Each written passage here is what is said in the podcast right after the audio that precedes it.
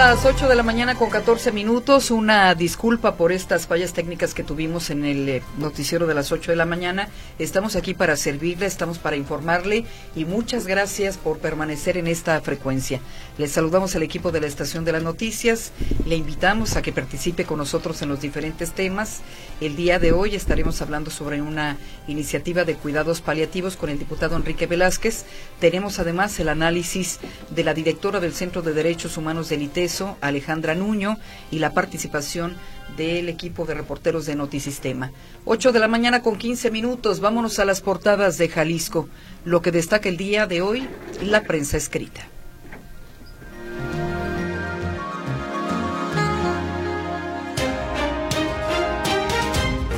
Estas son las portadas de Jalisco. Mural. Proponen duplicar días de aguinaldo. El informador. Reprueban injerencia de AMLO en Suprema Corte. Milenio Jalisco. Tras persecución, cae célula del crimen en Tlaquepaque. Diario NTR Guadalajara. Pago de Villa no se va a aplazar. Y Pejal. Estas fueron las portadas de Jalisco.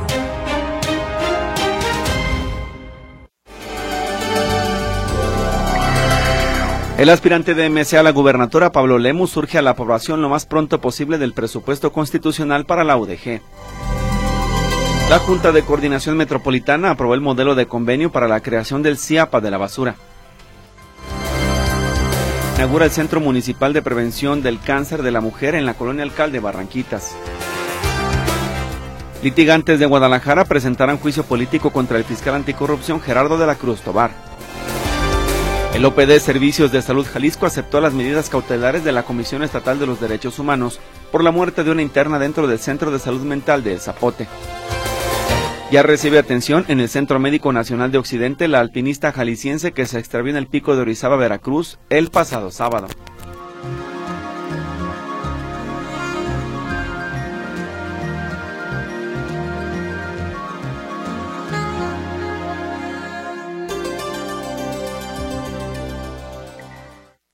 Muy buenos días. Gracias, Gris. Buenos días a ti, a Víctor y buenos días al auditorio. Este martes, el martes pasado, la Comisión Interamericana de Derechos Humanos, la CIDH, se sumó a otras instancias eh, que han expresado su preocupación por el anuncio de Venezuela de suspender actividades de la Oficina Técnica de Asesoría del Alto Comisionado de las Naciones Unidas para los Derechos Humanos, la OACNUD, en ese país. Hace una semana, el 15 de febrero pasado, el canciller de Venezuela, Iván Gil, anunció que habían decidido suspender esas actividades eh, eh, que justo esta, eh, de esta oficina que justo había iniciado labores en el 2019. También dio 72 horas a personal de la oficina para abandonar el país hasta que, y rectifiquen públicamente ante la comunidad internacional su actitud colonialista, abusiva y violatoria de la Carta de las Naciones Unidas. El funcionario sudamericano anunció que harían una revisión a fondo de los términos de cooperación técnica que habían suscrito con la UACNUR. Vale recordar que la Oficina del Alto Convencionado de la ONU para los Derechos Humanos fue creada en diciembre de 1993 mediante la resolución 48 diagonal 141 de la Asamblea General. Esa resolución identificó 11 funciones sustantivas para la actual vocera de las Naciones Unidas en materia de derechos humanos, entre las que se encuentran promover y proteger los derechos humanos, coordinar las acciones de educación e información de las Naciones Unidas en esa materia, aportar activamente a la plena realización de todos los derechos humanos y a la prevención de violaciones de estos en todo el mundo, entablar diálogos con los gobiernos para avanzar en el respeto de los derechos humanos y de manera especial proporcionar servicios de asesoramiento y asistencia técnica y financiera a petición del Estado interesado y cuando proceda de las organizaciones regionales de derechos humanos con miras a apoyar medidas y programas en la esfera de los derechos humanos. Esta función, la de asesoría técnica a los estados, es la que le ha dado la posibilidad a la UACNUR de salir de sus oficinas centrales, de su sede, en Ginebra, y estar más cercana a las realidades de los países a través de varias modalidades de cooperación, entre las que se encuentran las oficinas en terreno, que pueden ser para un país específico o una región concreta. En nuestro continente, la UACNUR mantiene oficinas en Bolivia, Colombia, Guatemala, Honduras y México. También cuenta con dos oficinas regionales para Centro y Sudamérica. Para su instalación, estas oficinas necesitan la indicación expresa del país concernido y su actuación se encuentra especificada en el acuerdo de cooperación técnica que firman con las autoridades del país. En América Latina la instalación de estas oficinas se ha dado en coyunturas muy distintas. Por ejemplo, la primera oficina abrió en Colombia en 1997 en medio de un conflicto interno armado. La segunda fue la de México, instalada en el año 2000 con el gobierno de Vicente Fox como muestra de apertura al escrutinio internacional y para recibir acompañamiento en materia de derechos humanos. Más recientemente, la presión internacional hizo que Nicaragua, eh, que Nicaragua se instalara un grupo de personas expertas, mientras que en Venezuela se abriera una oficina. En el caso de Nicaragua, la presencia de personas expertas que se dio después de graves violaciones de derechos humanos cometidas durante las continuas eh, protestas eh, de 2018, esa oficina duró unos cuantos meses. Fue cuando la, la y poco tiempo después la CIDH elaboraron informes contundentes que responsabilizaban al Estado en las represiones, asesinatos, torturas, detenciones ilegales, criminalización y otros serios atentados a la dignidad de las personas. Al no gustarle al régimen de Ortega la crítica sustentada, la salida fue expulsar a las instancias internacionales. Algo parecido sucedió en Venezuela. A partir de un pronunciamiento por la desaparición de la defensora de derechos humanos, Rocío Santiguel, y de la presentación de los hallazgos de la visita del relator sobre el derecho a la alimentación de la ONU, se expulsó a esa oficina. Lamentablemente países como Guatemala o México han sido igualmente críticos. En el caso de nuestro país, el presidente López Obrador la ha atacado por las críticas frente a la crisis de desapariciones, su postura del combate a la pobreza o su posición en relación a la actuación frente al asesinato de dos sacerdotes jesuitas en Chihuahua, entre otros temas. Hay que decir que esta oficina no solo ha brindado importantes apoyos para la elaboración de leyes y políticas públicas, la formación de funcionarios y la opinión experta en temas concretos, sino que se ha ganado la credibilidad y un importante lugar con otros sectores como la sociedad civil, la academia y sobre todo las víctimas. El monitoreo de los derechos humanos y la asistencia para que sean una realidad debería ser visto como un importante aporte para la democracia y no un atentado contra ella. Es mi comentario del día de hoy. Muy buen jueves y hasta la próxima semana. Hasta la próxima semana, Alejandra. Muchas gracias y muy buenos días. Igualmente, buen día. El comentario en Buenos Días Metrópoli.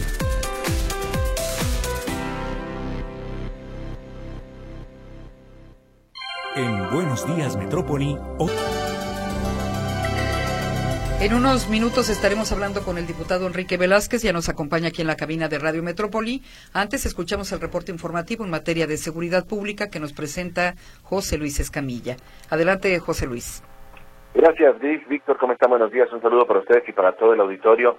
Bueno, ya lo han estado mencionando ustedes en las cabezas informativas, lo que tiene que ver con justamente el hallazgo de esta nueva fosa clandestina en el municipio de Zapopan, en, la, en el poblado de Santana, Tepetitlán, donde eh, pues resulta que el colectivo Luz de Esperanza regresa luego de, una, de un seguimiento a una búsqueda que estuvieron haciendo. Hay que recordar que este predio, ahí en la calle Morelos de, de Santana Tepetitlán, eh, ya había sido inspeccionado. En septiembre pasado habían sido recuperados algunos cuerpos que estaban enterrados en este punto. Es un terreno muy amplio que se dijo ya estaba descartado el hallazgo de más cuerpos. Sin embargo, ayer Luz de Esperanza daba cuenta de la localización de cuando menos tres o cuatro fosas que, que yo tengo mis dudas. A mí me parece que es una sola fosa dividida en secciones, pero bueno, ya es lo de menos. El caso es que Luz de Esperanza ha documentado que hay varios cuerpos, varios restos, mejor dicho, restos óseos, algunos a, a, cielo abierto y otros que están eh, todavía semi-enterrados o enterrados. Aparentemente algunos animales eh, carroñeros estuvieron por ahí haciendo de las suyas, pero ya es un, un, un área que está siendo intervenida por la Fiscalía Especial en Personas Desaparecidas.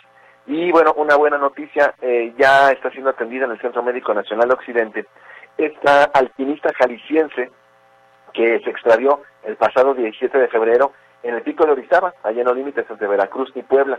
Ustedes recordarán que este grupo de 12 alpinistas de la expedición denominada Barra Cracks se fueron al pico de Orizaba A pesar de que les dijeron que había mal clima por el Frente Frío número 35, ellos decidieron hacer su excursión. Por el mal clima se separaron y bueno, desafortunadamente no hubo un buen final para todos. Está esta alpinista que llegó vía helicóptero al Centro Médico Nacional de Occidente. Hay ocho alpinistas más que tienen lesiones que no ponen en riesgo su vida. Dos alpinistas más fallecieron y uno que esta noche continuaba desaparecido. Así que bueno, dentro de lo que cabe, una buena noticia que esta alpinista hubiera logrado regresar a Jalisco para ser atendida, afortunadamente con vida. Mi reporte, compañeros. Buenos días. Muy buenos días, eh, José Luis. Excelente jueves. Por cierto, ya nos adelantaba, pues, José Luis, que el día de hoy, a las 9.30 de la mañana, se reanuda esta audiencia en de vinculación de Alberto Lamas, así es de que tendremos información en el transcurso del día. Vámonos a la otra línea telefónica, José Luis eh, Jiménez Castro, escuchamos tu reporte, adelante. Hola, ¿cómo estás? Buenos días. A mil por hora, a mil por hora trabajan esta mañana en, pues terminar los paraderos de, de, los camiones que estarán circulando por López Mateos a partir del próximo sábado en lo que se ha llamado las nuevas rutas del transporte urbano hacia el sur de la ciudad y que bueno, ayer ya comentaban en el programa de Víctor y, Julieta, así como que nuevas, nuevas, nuevas, no, en realidad son las mismas, solamente que le están cambiando el numerito o le están cambiando por ahí, no sé, eh, las unidades, ¿no? Pero son casi, casi las mismas rutas. Bueno, yo les comento que a mil por hora los trabajadores están colocando pendones, están terminando en los paraderos de los autobuses, están colocando vallas, boyas, han colocado balizamiento, en eh, les quedan dos días prácticamente, prácticamente antes de que estas rutas se inauguren y, empiecen a circular por la Avenida López Mateos en la zona sur y bueno, a todo, a todo vapor siguen laborando eh, tanto de noche como de día en esa zona. Que por cierto, ayer les daba cuenta esta hora, recordarán de esta etapa de registro destapada y en el cual había caído, o en la cual había caído una camioneta, ya la taparon, bendito Dios, ya le pusieron la tapa después de casi un mes que provocó incidentes viales ahí sobre López Mateos a la altura, digamos, del Palomar. Ya por fin le pusieron una tapa, no sé si fue el Chiapas, Tlajomulco o, o quién, pero bueno, ya no la pidamos con chongo, ya la pusieron. Y de, nada más de otro asunto que había tratado con nuestro compañero Víctor Montes en el teléfono público, allá en Colomos y López Mateos, donde la torita estaba haciendo de las suyas, o sigue haciendo de las suyas, eh, porque los vehículos dan vuelta a la izquierda, eh, una buena y una mala. La buena para las, para las autoridades es que, recuerden que en Guadalajara la vuelta a la izquierda está prohibida, y la vuelta continua a la izquierda está prohibida, entonces quien lo haga ahí en Colomos y López Mateos estaría cometiendo una falta, ¿sí? El problema aquí también es que la torita se ha colocado ahí para seguir infraccionando a cuanto vehículo comete falta y bueno, ya la agarró de su minita de oro, esa sería la, la nota mala. Estamos al pendiente, muchas gracias, muy buenos días. Gracias, José Luis, muy buenos días. Tú me dices, Luis, hacemos una pausa y regresamos a la entrevista con el diputado Enrique Velázquez.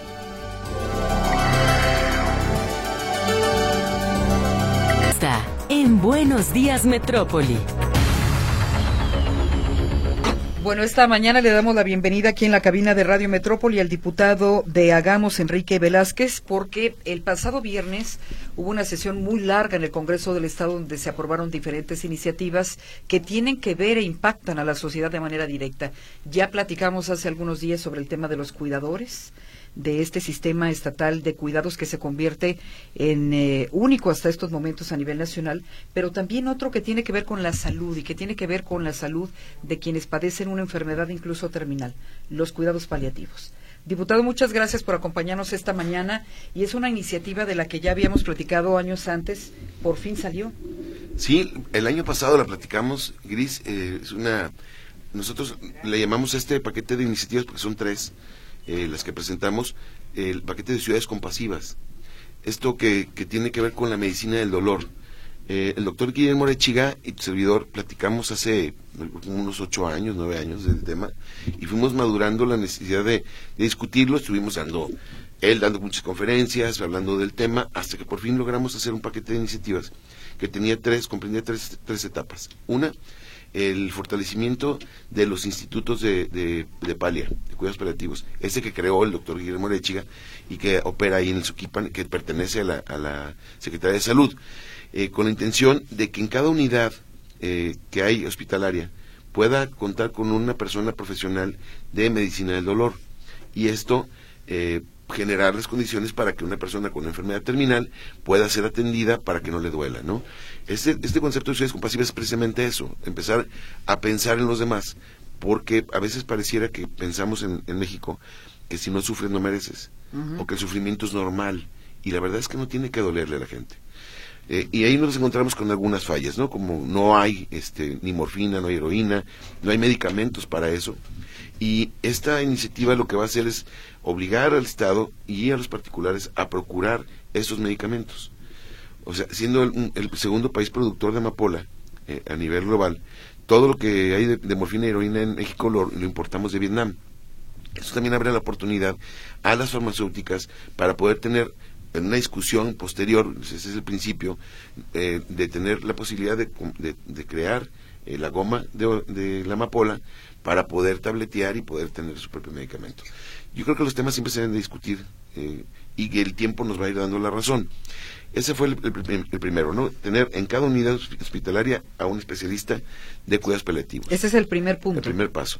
El segundo es la creación de, se llaman, en, en Europa le llaman hospice. Aunque viene la palabra hospicio, son lugares donde la gente se va a bien morir o sea, un, espacio donde tengamos, tengan un médico que le suministre los medicamentos necesarios para que no le duela. Desde el tema de la tanatología, atención a la familia y atención al paciente, eh, ya aquí en la zona de Jijic tengo entendido que había un lugar así, pero no estaba regulado. O sea, la COFEPRIS no lo reconocía porque no estaba en la ley.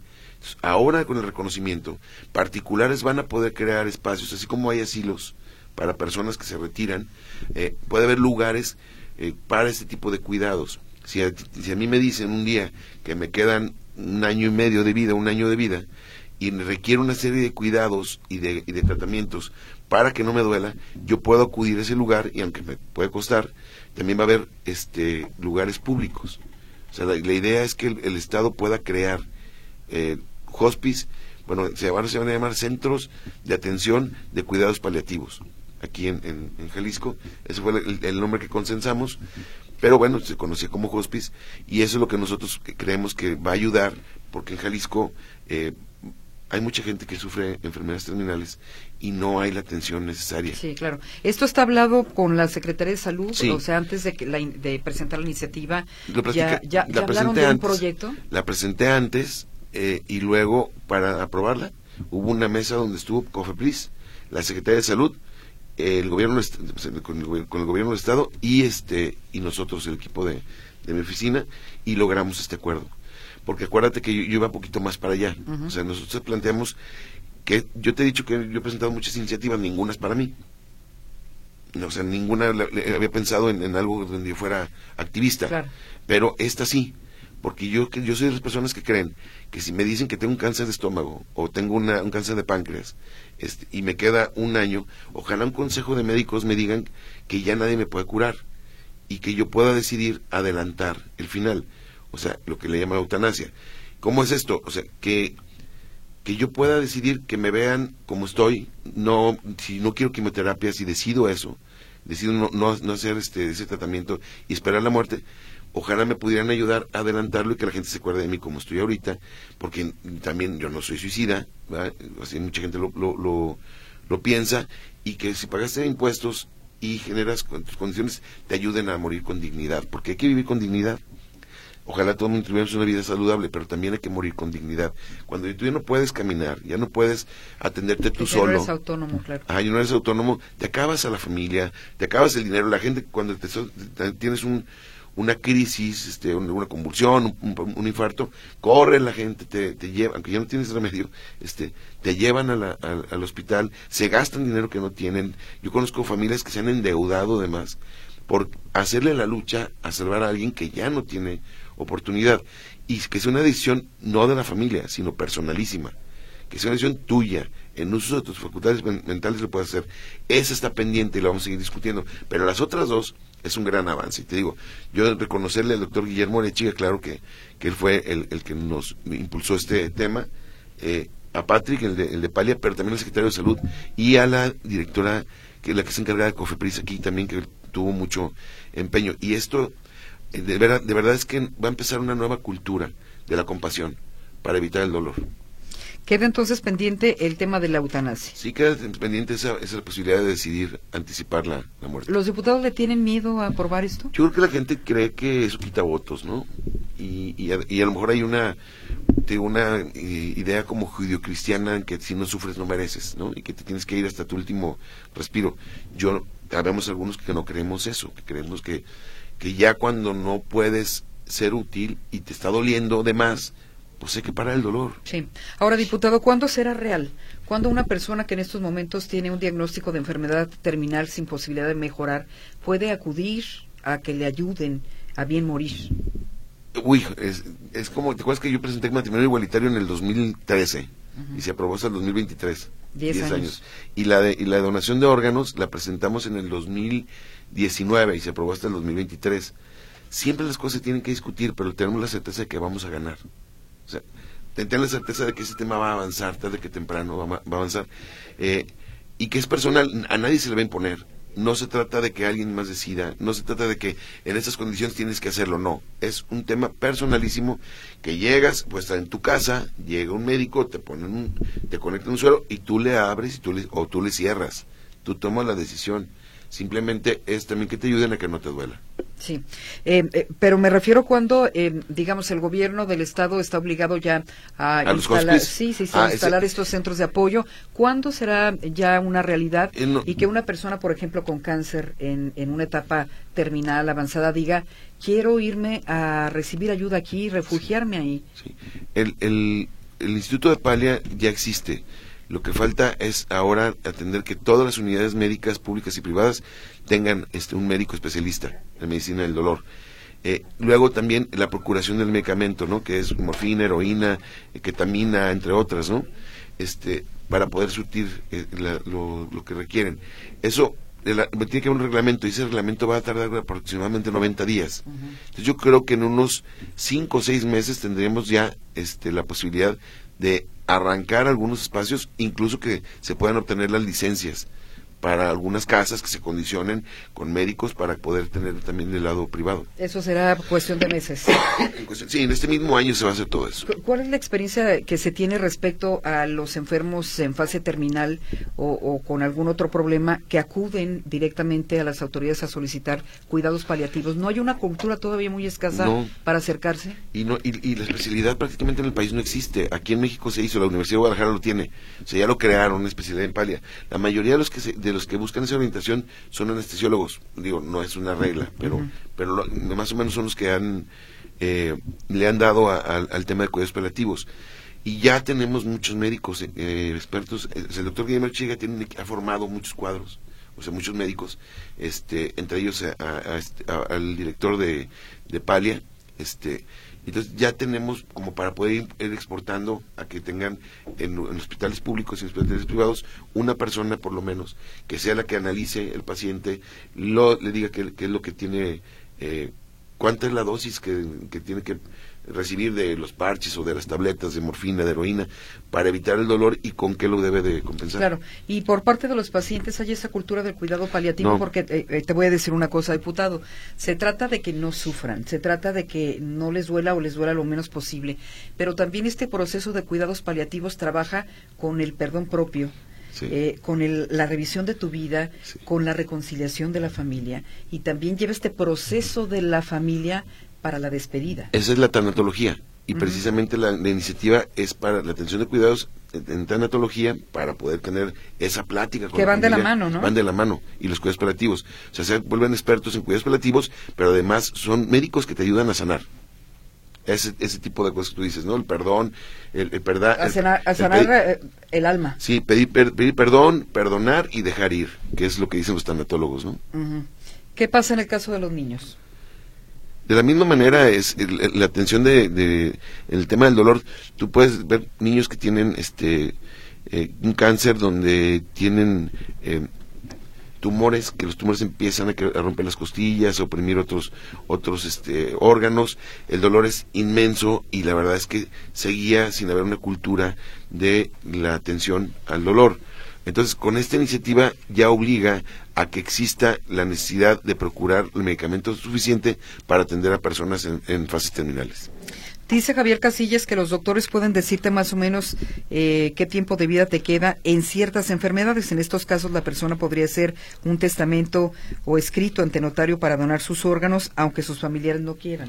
Eh, Lo que pasa es que en la donación de órganos se da un poquito más en, en, en- en la- bueno, se da básicamente en la muerte cerebral, el tratamiento es anterior. En una enfermedad terminal es complicado porque la enfermedad terminal cuando alguien tiene un cáncer pues, está invadido el, cuerpo de cáncer y es difícil que pueda donar. Entonces son casos diferentes, pero tiene, sí tiene, bueno, pues, la piel o, el hueso o el cartílago también se puede donar. Son dos iniciativas que se, han ido de la- que se van a ir de la mano, el tema de donación junto con la tanatología y ahora el, el tema de cuidados paliativos o medicina del dolor, que la verdad estoy muy contento de que en esta misma legislatura me los hayan aprobado este, y que se hayan discutido de, de esta manera y además que se hayan sido tam- también recibidas. Había quien me decía que esto no iba a avanzar nunca y mira, muy rápido este, Sí. estamos ya... eh, Digo, falta un pasito, pero ya vamos a avanzar. Son temas que tienen también que ver, que por, además por eh, el tipo de contenido de las llamadas del auditorio, que con la moral. O sea, son temas difíciles porque luego llega otro tipo de cuestionamientos. Por ejemplo, Sara Jiménez dice, las personas no somos dueños de la vida o la muerte. Eh, nos están llenando de asesinos y también de suicidas.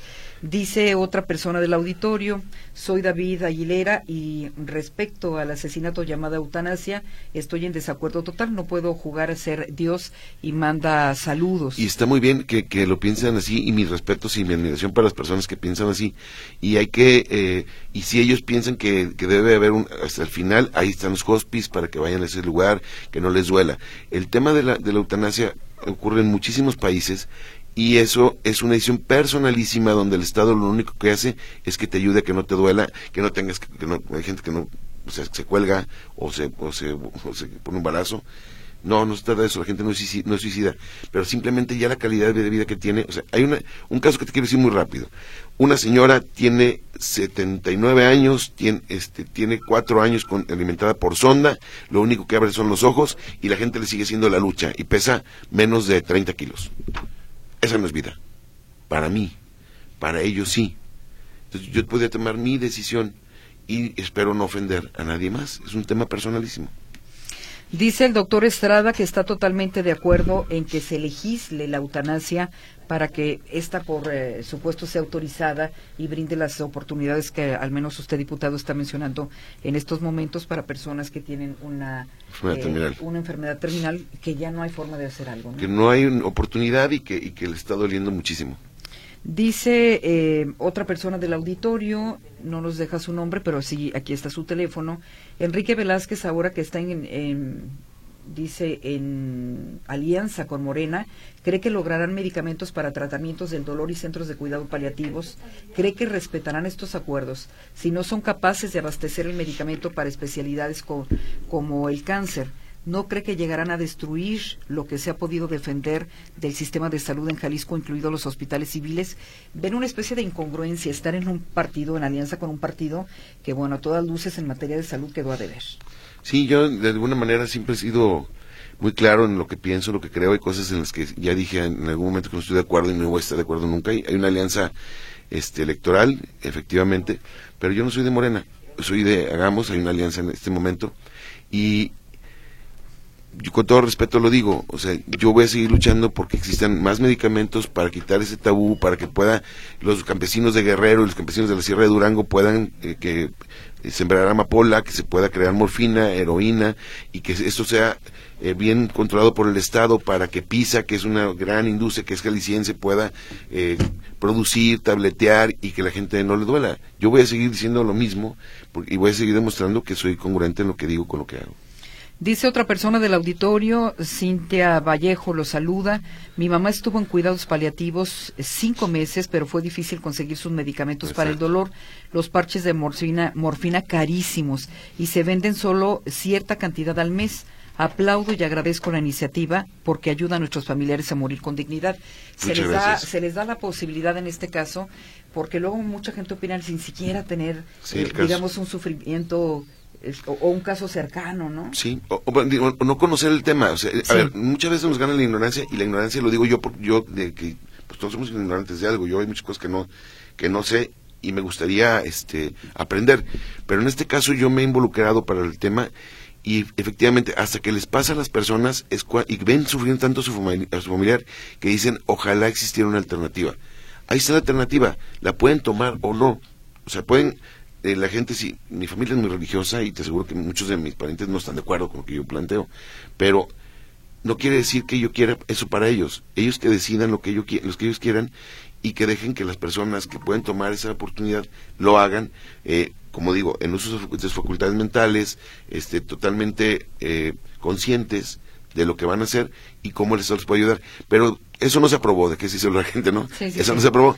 Lo que sí vamos a hacer es a procurar una política de drogas distinta en ese Estado para que, como dijo la, la, la, señora que, que habló, el, el, familiar puede tener sus paches de morfina, la heroína, la ketamina, que le ayude a este, no padecer dolor. Entonces, para que no haya confusión, lo de la eutanasia no está aprobado. Se aprobaron dos puntos de esta iniciativa que presentó el diputado Enrique Velázquez. ¿Es el asunto de los medicamentos? Es el tema de los cuidados paliativos con medicamentos, o sea, el, acceso y que una persona especialista esté en cada hospital. Y la segunda, crear los centros de atención a personas con enfermedad eh, terminal para que no le duela. Esperemos que en seis meses esto sea ya una realidad. Este mismo año tiene que ser. Que se instale ya un centro eh, por parte de las autoridades. Ya hay, un, un, instituto y ya hay un proyecto para hacerlo ahí mismo en Suquipan. Ojalá y podamos avanzar. Bien. Diputado, eh, antes de que se vaya, se atoró el presupuesto constitucional para la Universidad de Guadalajara. ¿Es por cuestiones electorales, políticas, condicionantes o este saldrá? Nosotros nomás nos dijeron que no había, no había condiciones para votarlo el viernes. ¿Qué significa? No entendimos nada. O sea, ni Mara ni yo entendimos que no había condiciones porque había, había, presiones. Diputados de, de, de, de MC llegaron, nos dijeron que no había condiciones ese día. nombre, diputado. Es, es que fueron varios. fueron varios. Que ese día no había condiciones para votarlo. Sí hubo quien dijo que, que, que había sido eh, por presiones de Pablo Lemus, pero Pablo Lemus ya era clara que él no fue, ¿no? Que él no, que él no lo, no lo planteó. Incluso hace una declaración diciendo que, que está a favor de que se pruebe lo más pronto posible, lo cual me parece muy bien. Este, yo no entendí por qué se frenó, pero bueno, Así han pasado muchas veces, hay, hay estilos, hay que entenderlos, y la verdad es que tranquilos, ese, ese tema va a avanzar ahorita, más adelantito, siguiente año. ¿Y ya empiezan las campañas el primero de marzo? ¿Será antes del primero de marzo que se pruebe? El 3 de marzo arrancan, el, yo espero que el miércoles se pruebe. La próxima semana. Sí, la próxima semana tenemos, tengo entendido que va a haber sesión y que ahí se pueda subir el tema, se discuta y ojalá se apruebe. Bien. Pues eh, a otra persona del auditorio, Jonathan Hernández, le dice que está de acuerdo con la eutanasia. Es preferible la muerte digna a que el paciente se suicide, como lo que pasó con su tío. Fue más duro de esa forma. Sí, es difícil eso. Y en cambio, en la otra forma hay chance de despedirte, hay chance de decirle a la gente que la quieres, que ahí nos vemos, este, y, que se acuerden de ti, no con las cientos de quimioterapias o con, con cuerpo desgastado o pesando 30 kilos. Que no sufras tanto. Diputado, muchas gracias. Al contrario, Gris, gracias por la invitación. Enhorabuena por la iniciativa. Gracias.